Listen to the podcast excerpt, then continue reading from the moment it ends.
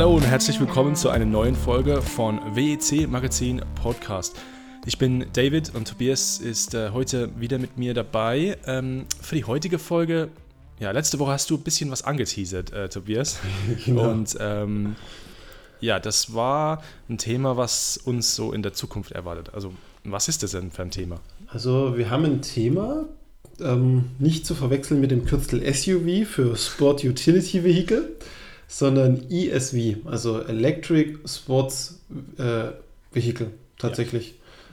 Ja. Ähm, was, was versteckt sich hinter diesem Kürzel? Die WC, also nicht die WC, die FIA hat mehr oder minder den Nachfolger von Tourenwagen und GT3 äh, definiert und in ein gemeinsames Regelwerk gepackt. Finde ich eine unglaublich spannende Strategie, weil ja schaut man sich mal DTM an und alle Tourenwagen-Serien der Vergangenheit bisher mehr oder minder ein Flop gewesen sind nach ein paar Jahren, weil zu wenig Hersteller da waren, zu wenig Interesse, Geld oder. Und man jetzt einfach sagt, wir nehmen GT-Sport und Tourenwagensport und packen das auf eine Basis. Und aus dieser Basis kann jetzt jeder sich eine Rennserie bauen, wie er Bock hat, kann das aber auch als Klasse nehmen, diese Fahrzeugbasis. Du hast einheitliche Fahrzeuge, überschaubare Kosten, einheitliche Sicherheitstechniken drin und du kannst das ganz vielfältig benutzen. Und jetzt stellt sich die Frage, warum sprechen wir über eine universelle GT- und Tourenwagenbasis im Langstreckenkontext? Weil nämlich die, die Menschen bei der FIA, die diesen Blogbeitrag gepflegt haben, einen kleinen Fehler gemacht hatten, der inzwischen behoben wurde. Also ich, ich schicke David erstmal den Link nebenbei. Ist ja schön, wenn ich sowas erzähle, damit er auch die Bilder vor Augen hat, die mit drin sind. So. Und, ähm, und auf der, auf der, ich versuche den später auch im, im Podcast zu verlinken. Mhm. 50% Chance, dass ich es vergesse. ähm, genau. Es gibt dort oben eine, eine Übersicht mit Tags. Sport, Circuit, FIA Sport Season 2024, also so, so Tags, wo du draufklicken kannst, dann kannst du dir Beiträge anzeigen lassen zu diesen Themen. Und diese, diese Tags beschreiben ja immer auch Inhalte zu diesem Beitrag. Und einer dieser Tags, den du auswählen konntest, war WEC und WEC 2024. Und diese Tags sind jetzt verschwunden. Und das macht das ganze Thema so spannend, weil wir nämlich ab nächsten Jahr eine Klasse auf GT3-Basis bekommen und wir nicht wissen, wie das Regelwerk dieser Klasse aussieht. Es ist bis jetzt noch nicht bekannt. Und es deutet viel darauf hin, dass es nicht ab nächsten Jahr kommen muss, aber auf jeden Fall was geplant ist und vorbereitet wird, dass es eine Subkategorie geben müsste für elektrische Sportfahrzeuge, Electric Sports Vehicles, also die ESV-Regelung quasi. Und dort wollen wir heute so ein bisschen ins Detail eingehen. Okay, ja, Elektrik Elektrofahrzeuge und GT3 ist bisher ja nicht, ähm, nicht vermischt worden. Ja, also GT3-Fahrzeuge haben keinerlei solche Technologie drin. Ähm, irgendwie finde ich das ein bisschen komisch, weil Elektrofahrzeuge sind natürlich gang und gäbe, auch im, im Hochklassensegment. Ja, ähm, ich kenne jetzt den Namen nicht, aber der Porsche, ist es der Taycan, ist doch ein Elektro, ja. voll Elektrik. Genau. Ähm, als Beispiel oder ich weiß jetzt, dass, dass Tesla nicht an, an Racing äh, interessiert ist, aber Model S und so weiter ist auch so sportlich, ähm, so angesiedelt, auf jeden Fall.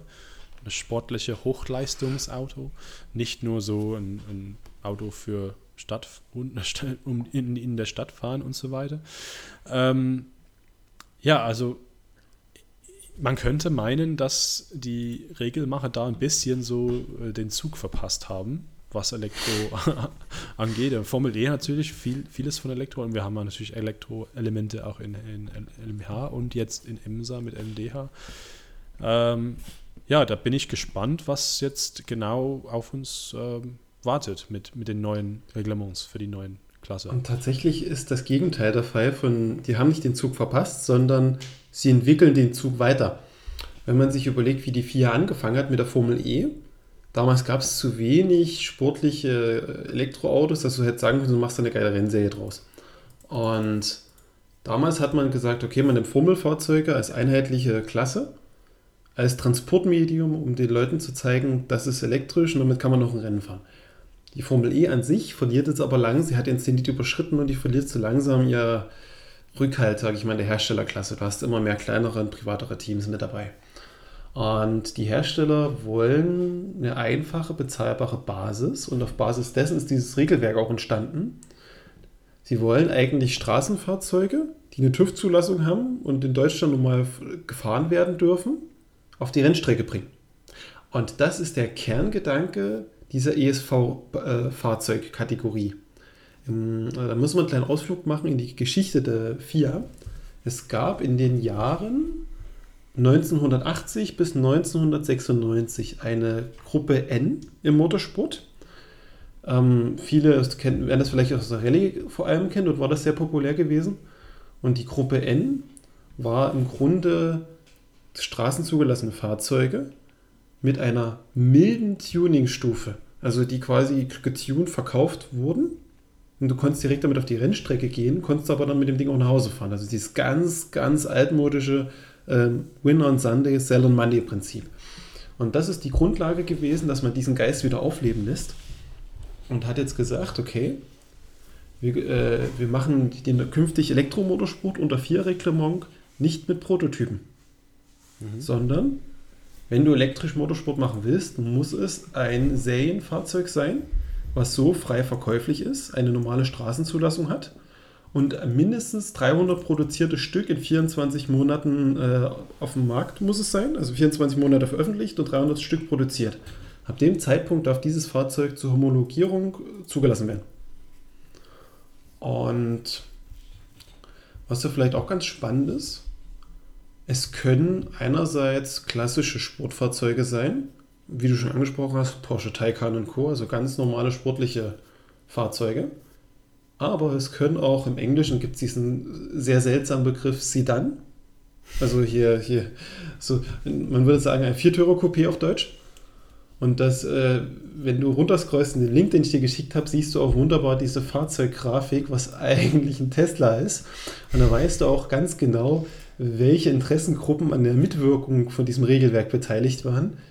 Also auf gut Deutsch, du kannst einen normalen Tesla Modell S mit einsetzen und der fährt dann gegen den Porsche Taycan zum Beispiel.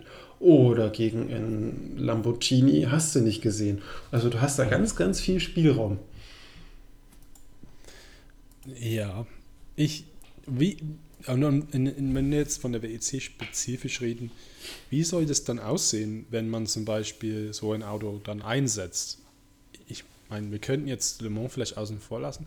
Selbst bei den Sechs-Stunden-Rennen wird es ziemlich schwierig, dann die äh, genügend ähm, Energie überhaupt in das Auto zu packen, dass das wird das dann schnell, schnell aufgeladen oder? Ich weiß, dass das die Te ist Technologie ist da ziemlich gut mittlerweile. Ich meine, ich meine mich zu erinnern, ich habe irgendwo gesehen, dass ja, die Tesla ähm, Rapid Chargers, die gehen auch sehr schnell mittlerweile. Und es gibt ja noch weitere Technologie. Ähm, Mercedes hat natürlich auch in, neues, in neuen Autos auch mit Tesla-Anschlüssen ähm, versehen. Das habe ich auch gelesen, dass die auch die Tesla-Infrastruktur nutzen können. Aber der das, Kern von dem, was du umschreibst, ja. ist die Bordspannung, glaube ich. Ähm, bin jetzt auch kein Experte, jetzt kommen wieder so ein bisschen Halbwissen wie in unserer Wasserstofffolge. Aber es gibt im Elektroautobereich aktuell eine Bordspannung von 400 Volt. Und da hast du eine begrenzte Möglichkeit, wie viel Strom durchfließen kann.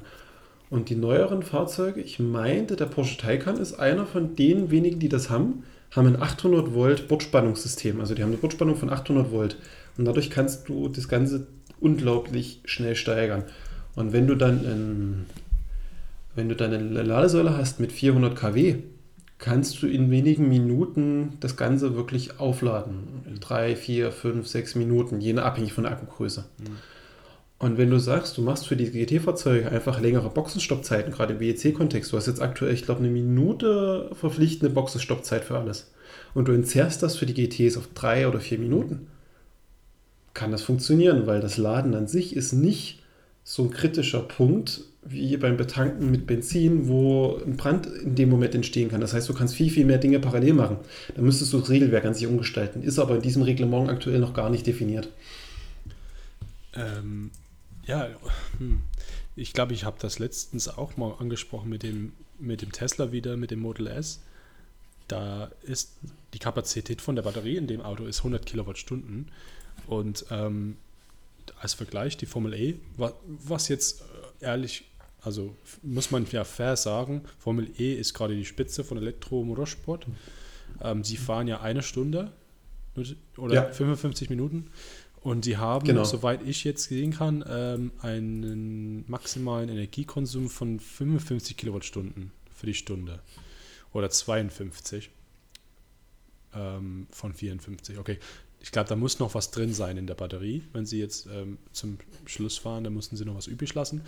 Ähm, also, wenn man jetzt so im Kopf rechnet, wenn man die Technologie, was man schon auf der Straße hat, ist noch nicht mal Motorsporttechnologie, also von 100 Kilowattstunden, man sagt, okay, ja. Formel, Formel E-Auto, was auch nicht so gerade sehr langsam ist, könnte aber ein bisschen schneller sein, theoretisch, wenn man die Autos schneller macht, verwenden sie natürlich mehr Energie.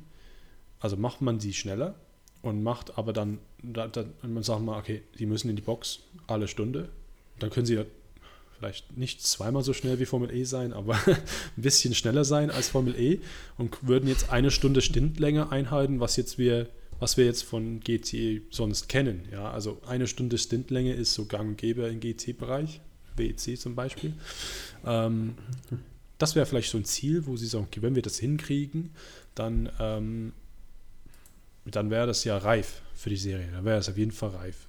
Ähm, und was du auch nicht vergessen darfst, ist der Punkt Rekuperation. Ich denke nämlich, ja, stimmt, ja. warum machst du als Hersteller in so einer Serie mit? Weil du bestehende stimmt. Prozesse optimieren willst. Und ähm, wenn du jetzt zum Beispiel mal den Lightyear One anschaust, Elektroauto, das hat auf dem Dach Solarzellen. Ja. Du kannst Solarzellen oben drauf packen Du kannst die komplett neue Bremssysteme entwickeln, die so viel Energie einfach äh, gerade im Rennen von 200 auf 0 runter, kannst du unglaublich viel Energie freisetzen, die in Wärme, wenn du die Wärme auffangen kannst, kannst du das Akku ja auch während der Fahrt laden. Und ich glaube gerade sind wir wieder Le Mans WEC als Entwicklungsplattform für Firmen wie Tesla, Porsche und drumherum, diese ganzen klassischen Autohersteller, das ist eine unglaublich attraktive Chance. Gerade weil wir reden hier wirklich über Serienfahrzeuge, die verkauft werden und die Leute dann auch direkt haben wollen. Und da hast du genau diesen Effekt, den es schon lange nicht mehr gab, dass du sagst, klar, wir reden jetzt über die Zielgruppe, die unglaublich viel Kohle hat, muss man dazu sagen. Aber wenn ihr jetzt zum Beispiel sieht, geil, der Tesla dort hat gewonnen, hab mir jetzt mal fix eingekauft, finde ich geil, will ich haben. Du hast genau diesen Sonntagsgewinn, Montags äh, äh. Und da macht dieser ganze Motorsportbereich wieder so ein bisschen eine Rolle rückwärts in die Zukunft, ja. Ja, ja, ja. Ja, ich, ich weiß nicht. Ähm, da bin ich noch ein bisschen skeptisch, was das alles ein bisschen angeht, aber wenn, kommt mir ein bisschen überraschend ähm, irgendwie.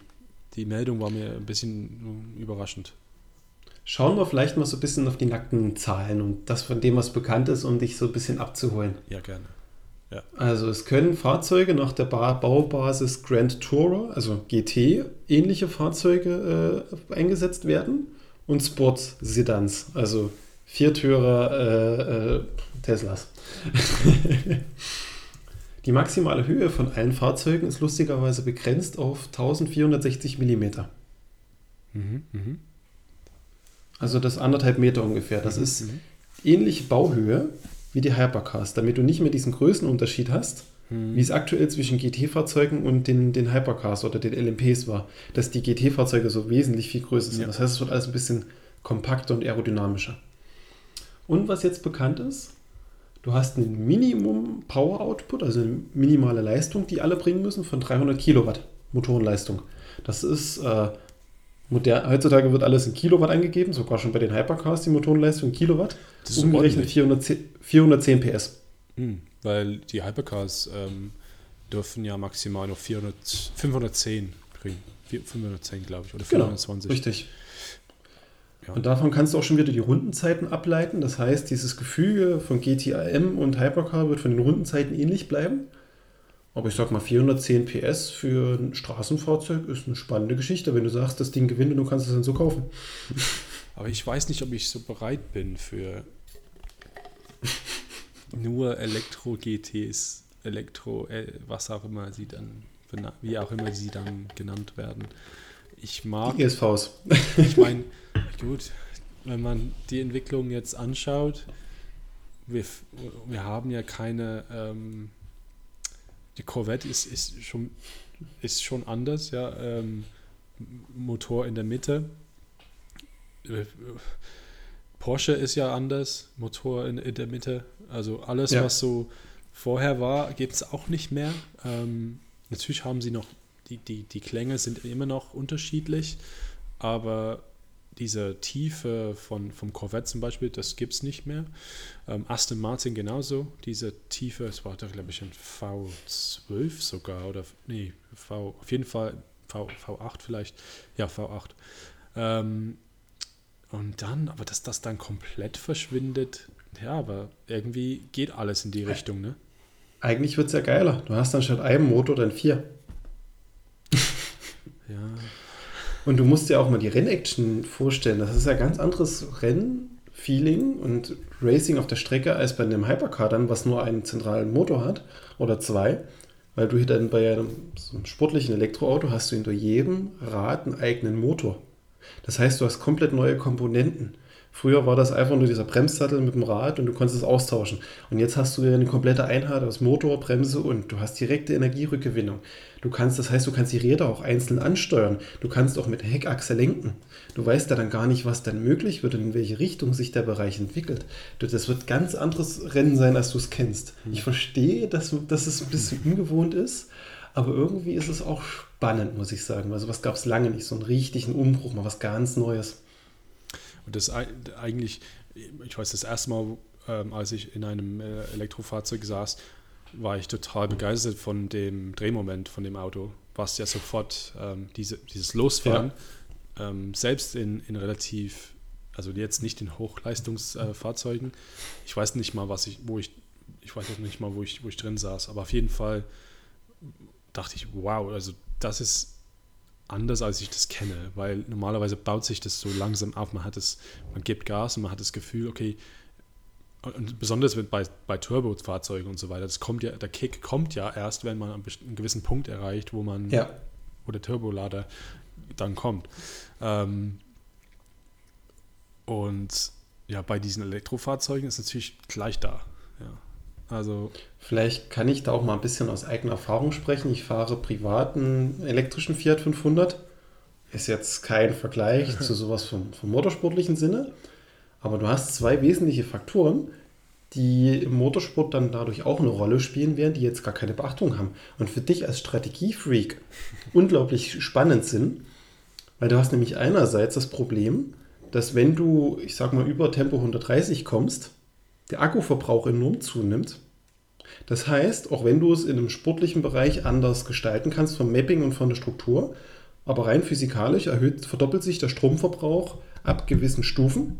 Du hast immer mehr Akkuverbrauch, das heißt, wie kannst du am effizientesten mit dem Akku haushalten? Du nimmst Tempo raus, damit du weiterkommst. Ähnlich wie beim Spritverbrauch, aber auf einem ganz anderen Level. Und der, der Reifenabrieb. Dadurch, dass die Beschleunigung auf dem Punkt ist, musst du viel, viel sorgsamer mit den Reifen umgehen. Du brauchst andere Reifen, du hast ganz andere Anforderungen an die Reifen. Hm. Hm. Du, du, wesentlich mehr Abrieb hast. Das heißt, die Reifen halten weniger, du brauchst tendenziell mehr Boxenstops. Und wenn du das wieder bedenkst, ist das ja auch gar nicht schlimm, weil du musst ja auch irgendwann laden. Das heißt, du hast viel, viel mehr Boxenstrategie in diesem Ganzen. Du brauchst ganz andere Abläufe im Rennen. Das kann man ganz, ganz, ganz weit spinnen jetzt. Ja.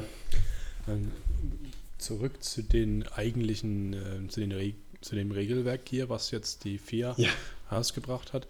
Ähm, ich finde jetzt die Zitate von den verschiedenen ja, Entscheidungsträgern oder einer ist Präsident äh, von den FIA GT Commission.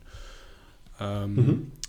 Wenn man wirklich liest, was er da sagt, ähm, äh, er sagt, ähm, ja, dass, dass, dass das Regelwerk, dass der Regelwerk jetzt von diesem ESV ähm, für, für Hersteller eine, eine, Geldquelle sein kann, dass die Autos verkaufen können.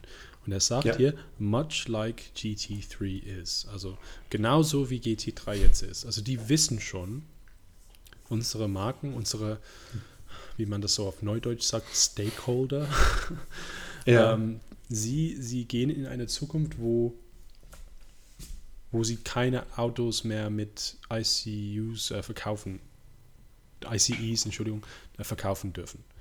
Ja, die werden dann verboten sein. Ich glaube, EU-weit 34. 2030. 2030, ja. ja okay. Genau, genau. Ähm, und wenn das nicht mehr der Fall ist, dann wollen sie ja nicht mehr natürlich nicht mehr auf der Rennstrecke Sachen mit Richtig. Motoren fahren. Weil das ist ja nicht Sinn und Zweck der Sache. Also brauchen sie jetzt eine Nachfolgeregelung. Und ähm, ich finde es gewagt, aber das bleiben nicht viele Optionen. Ja, ne? eben. Das gibt nichts anderes, was sie machen können.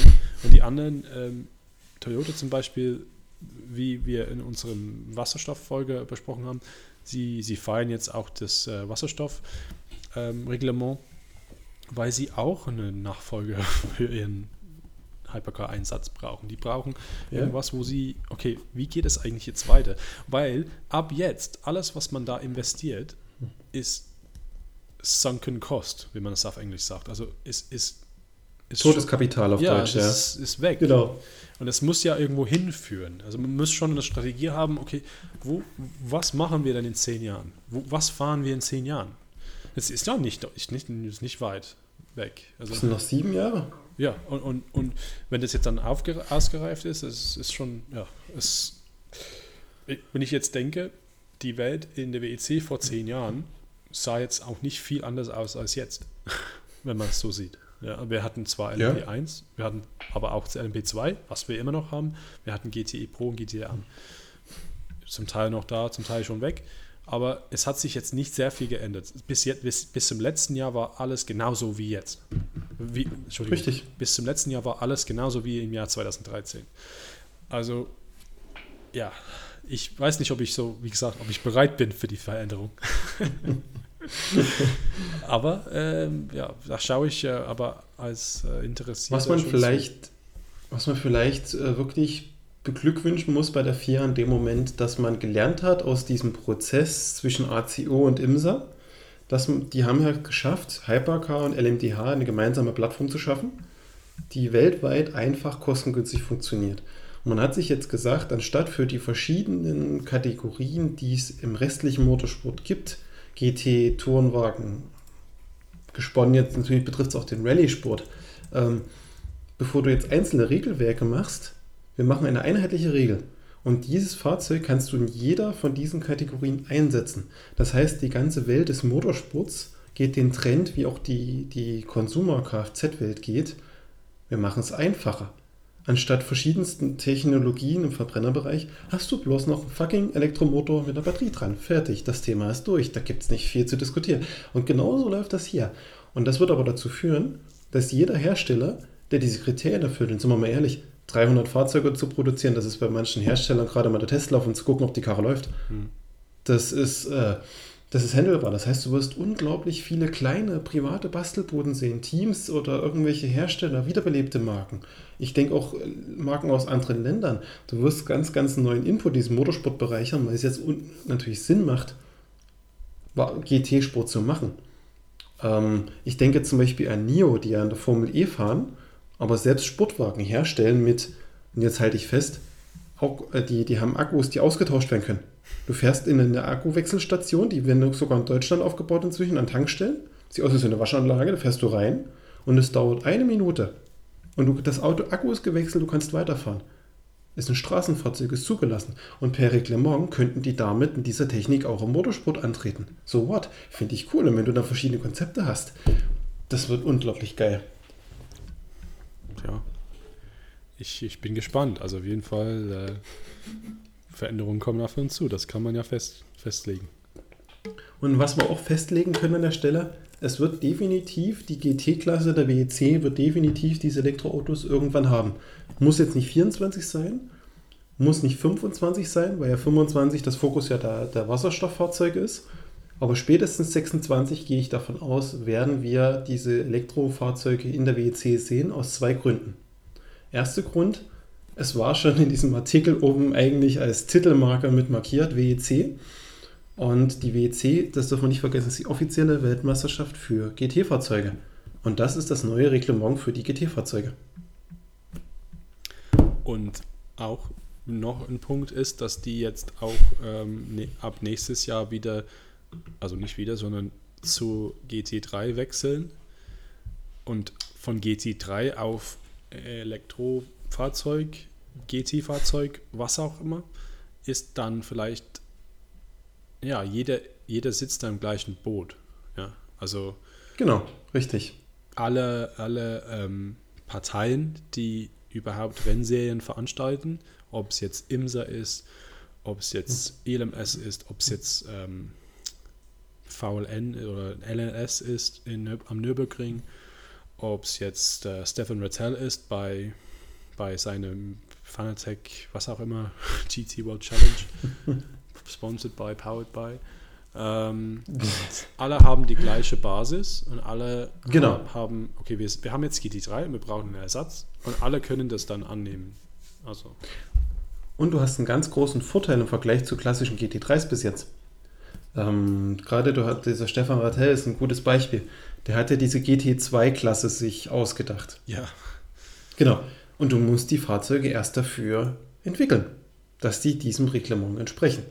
Der Vorteil auf dieser Basis ist, du musst eigentlich nur ein sportliches Serienfahrzeug haben, was im großen Ausmaß und vom technischen Bau in etwa den Anforderungen entspricht. Baust ein Kit, tust es in den Kern, Überrollkäfig reinbauen, Sitz reinbauen, fertig ist die Geschichte. Und du kannst damit auf die Strecke gehen. Die, die Hürde ist so klein und du hast weltweit alle Rennserien, die jetzt GT3s haben, können dann ganz normale Straßenfahrzeuge einsetzen. Da kann jedes Team, was klein ist, kann jetzt zu irgendeiner Marke gehen oder andersrum. Eine kleine Marke kann zu dem Team gehen und sagen, hier, du, ich habe jetzt mit meinen fünf Mann in meiner Garage dieses Auto gebaut. Wir wollen das mal gerne auf die Strecke bringen. Hast du Bock? Geht los. Dann hast du ganz, ganz andere Einstiegshürden. Und das wird auch wesentlich bezahlbarer für alle. Klar, die Akkus und alles ist teuer, aber du darfst ja nicht vergessen, sowas fördert die Massenproduktion. Und wenn die Akkus in die Massenproduktion kommen, jetzt mal von den ganzen Entwicklungen, wie die Rohstoffe gewonnen werden, mal abgesehen, es wird unglaublich viel günstiger und das macht es dann auch für die Masse wieder erschwinglicher, wenn du so einen riesen Entwicklungsprozess dahinter hast. Ja, so zumindest mein Gefühl. Die Technik an sich wird ja nicht äh, teurer, sondern eigentlich immer günstiger. So ist die Regel. Genau, also richtig, richtig. Solarmodule zum Beispiel auch sind nur, nur billiger geworden. Bis die irgendwann ähm, pro Kilojoule oder wie auch immer ähm, die billigste Variante von, von Energieerzeugung sind. Be noch billiger als Kohle. Richtig. Hm. Also, ja, ähm, der Weg führt Und es wird auch dorthin. Ne? Und es wird auch sicherer werden. Wenn du überlegst, was alles in Le Mans in Sicherheitstechnik entwickelt wurde. Und jetzt hast du im, im Motorsport eine ganz neue Art von Fahrzeug mit ganz anderen Sicherheitsrisiken. Du wirst diese Elektroautos auch eine ganze Ecke sicherer machen. Mhm. Und das finde ich auch eine unglaublich spannende Idee. Und wer weiß denn, ob du dann irgendwann gar keine Lithium-Ionen-Akkus mehr benutzt, sondern einfach Feststoffakkus aus irgendwelchen festen Materialien oder sowas. Da stehen ja alle Wege offen. Also finde ich unglaublich spannend und ich hoffe einfach, das wird nicht so ein Flop, wie die FIA auch schon viele geleistet hat. Wenn ich jetzt ähm, dieses ESV aber anschaue, die, den Link, was du geschickt hast, ähm, ja. ich sehe da auf jeden Fall, hm, vielleicht da, da gibt es so ein äh, äh, geeignet für ähm, Infografik, also wofür diese, dieses Reglement geeignet mhm. ist, wofür die, diese Autos geeignet sind. Da steht ähm, Streckenmotorsport, da steht Track Days, da steht Time Attack, Hill Climb und Regularity Rallies. Also das ist für mich eher so Breitensport, auf jeden Fall, also eher so amateurhaft. Okay. Könnte das vielleicht eine Basis sein, wo sie dann noch eine Schippe drauflegen und sagen, okay, in, wenn das jetzt gut anläuft und man hat so eine GT2-artige, was du ja vorhin angesprochen hast, eine GT2-artiges Reglement, wo, wo die Unterschiede zwischen den Straßenfahrzeugen und den Rennfahrzeugen nicht so groß sind. Wenn das gut anläuft, könnten sie dann sagen, okay, jetzt gehen wir noch weiter und sagen, okay, jetzt kommen die, Groß, die Großen, jetzt kommen die Hochleistungsautos mit, mit Elektro und das wird dann eingeführt als Klasse in der WEC oder wo auch, wo auch immer. Ja. Ähm, weil das, ja, dass, dass das jetzt vielleicht ein erster Schritt ist, und dann kommt auf jeden Fall noch mal eins drauf. Aber ich meine, da steht auch Grand Tourist. Die lassen das ziemlich breit, die lassen die Definition genau. sehr breit eigentlich. Ne? Und das ist das Spannende an diesem Regelwerk. ja. Du hast ein Regelwerk, das kannst du in der VLN fahren, oder Nürburgring Langstreckenserie, wie es heißt. Das kannst du aber auch in der Blancpain fahren, aber du kannst es halt auch in der Weltmeisterschaft fahren.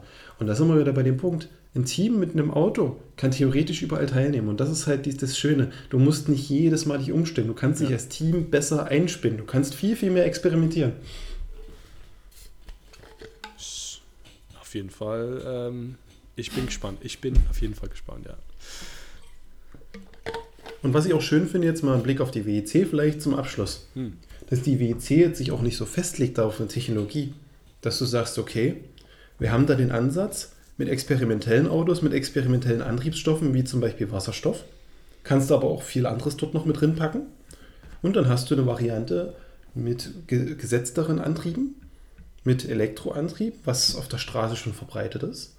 Und du kannst einfach die verschiedenen Techniken parallel entwickeln, dass du nicht sagst, es gibt nur diesen einen Weg, sondern das ist auch ja so, wie der Automarkt sich generell entwickelt. Du hast nicht nur Benzin oder Diesel, du wirst in Zukunft 10.000 verschiedene Varianten haben, dich fortzubewegen. Und genauso baut es die WEC und diese ganze Langstreckensport, glaube ich, jetzt auch systematisch auf. Und deswegen finde ich auch den Wechsel in der WEC auf zwei Klassen viel, viel simpler, weil du dann solche Prozesse viel besser integrieren kannst halt. Ne? Und die WC hat auch den Vorteil, dass man in der Klassenstruktur auf jeden Fall, ähm, die sind flexibel. Ähm, genau. In der Vergangenheit wir, hat, hat, hatte man auch in der WEC zum Beispiel eine lange Zeit, wo keine GT-Autos zu sehen waren. Ähm, Gruppe C zum Beispiel, Gruppe C, C1, C2. Also die C2-Autos waren wie LMP2s. Keine GT-Autos, wie wir, wie wir die so verstehen würden. Ähm, dann kamen in den 90ern ein paar GT-Autos, die eigentlich eher so Prototypen ähnlich waren. Und das ganze Drum, also das ganze ja, Verwirrung mit, mit, mit, dem, mit dem Ende von G, äh, Gruppe C hat es erst zehn Jahre gedauert, bis die, GT, bis die GT3s dann nochmal eingeführt wurden. Also ich glaube, 95 waren sie dann wieder da. Ja. Ähm, so komischen Sachen wie Bugatti und Honda und so Zeug. Aber ähm, ja, danach hatten wir dann so die Struktur, die wir jetzt kennen, so die, die Anfänge davon. Also ähm, ist es durchaus möglich zum Beispiel, dass die ACO sagt, okay, wir haben jetzt Wasserstoff in der Spitzenklasse, wir haben jetzt aber noch weiterhin unsere Hypercars und die werden dann ausgeglichen, Balance Performance und so weiter. Und die Marken, die sich jetzt ähm, die Technologie Wasserstoff weiterführen wollen, können das gut und gerne machen. In der, in der, in einer separaten Klasse dann. Ne? Ähm, aber die können dann trotzdem mit vielen Hypercars rechnen, glaube ich. Weil die Kosten sind relativ ja. klein. Wir haben so gerade so fast 20 Stück nächstes Jahr sicherlich.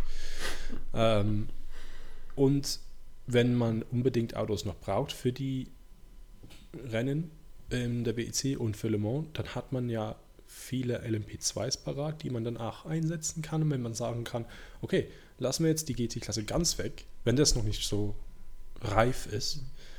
Und dann irgendwann, wenn es doch so weit ist, dann kommt, zu, dann, dann kommt die Klasse zurück. Und dann kann man das so wieder einbinden. Also das kann ich mir auch durchaus vorstellen. Ja, die, die Möglichkeiten in der WEC sind echt vielfältig und das ist das Schöne. Also ich glaube, wenn eine Rennserie gut aufgestellt ist für die Zukunft aktuell, dann ist es tatsächlich die WEC. Ja. Weil die, die Formel 1 zum Beispiel ist entwicklungstechnisch in einer Sackgasse, die kann sich nicht zu sehr wegbewegen, weil das ganze Konstrukt viel zu teuer geworden ist. Muss sich aber wegbewegen, weil es keinen mehr auf Dauer interessiert von den Herstellern Geld, wie du schon sagst, in der Verbrennertechnik zu pumpen, wenn du es gar nicht mehr verkaufen kannst. Und die lebt aktuell wirklich nur vom Marketing in den USA und von diesem ganzen Hype, der drumherum generiert wird, dass halt die Formel 1 dort mehr zu einer Marke gemacht wird und weniger zu einer Sportart dieses Problem hat die WEC zum Glück nicht. Unser größtes Problem ist, dass kein Schwein WEC gucken kann, weil niemand weiß, wann es wo läuft. Aber hey. Ja, das, das, du hast recht. Formel 1 ist tatsächlich so eigentlich auch von der Struktur her so wie NFL oder sowas geworden. Und das sind Franchises, ja, das sind, wo man ja. sich einkauft. Und das Problem ist, diese, diese, da ist keine zentrale Behörde mehr. Und wenn jetzt ein neues Team sagen möchte, okay, ich möchte auch mal mit rein und die, die Formel 1 erzeugt eine gewisse Menge Geld, die ganzen bestehenden Teams sagen, nee, nee, wenn, wenn ihr jetzt reinkommt, dann müssten wir wenig, dann kriegen wir ja weniger Geld, weil es ja Richtig. durch mehr ja. verteilt wird, auf mehr verteilt wird. Und ähm, das sind Hürden auf jeden Fall für den Eintritt.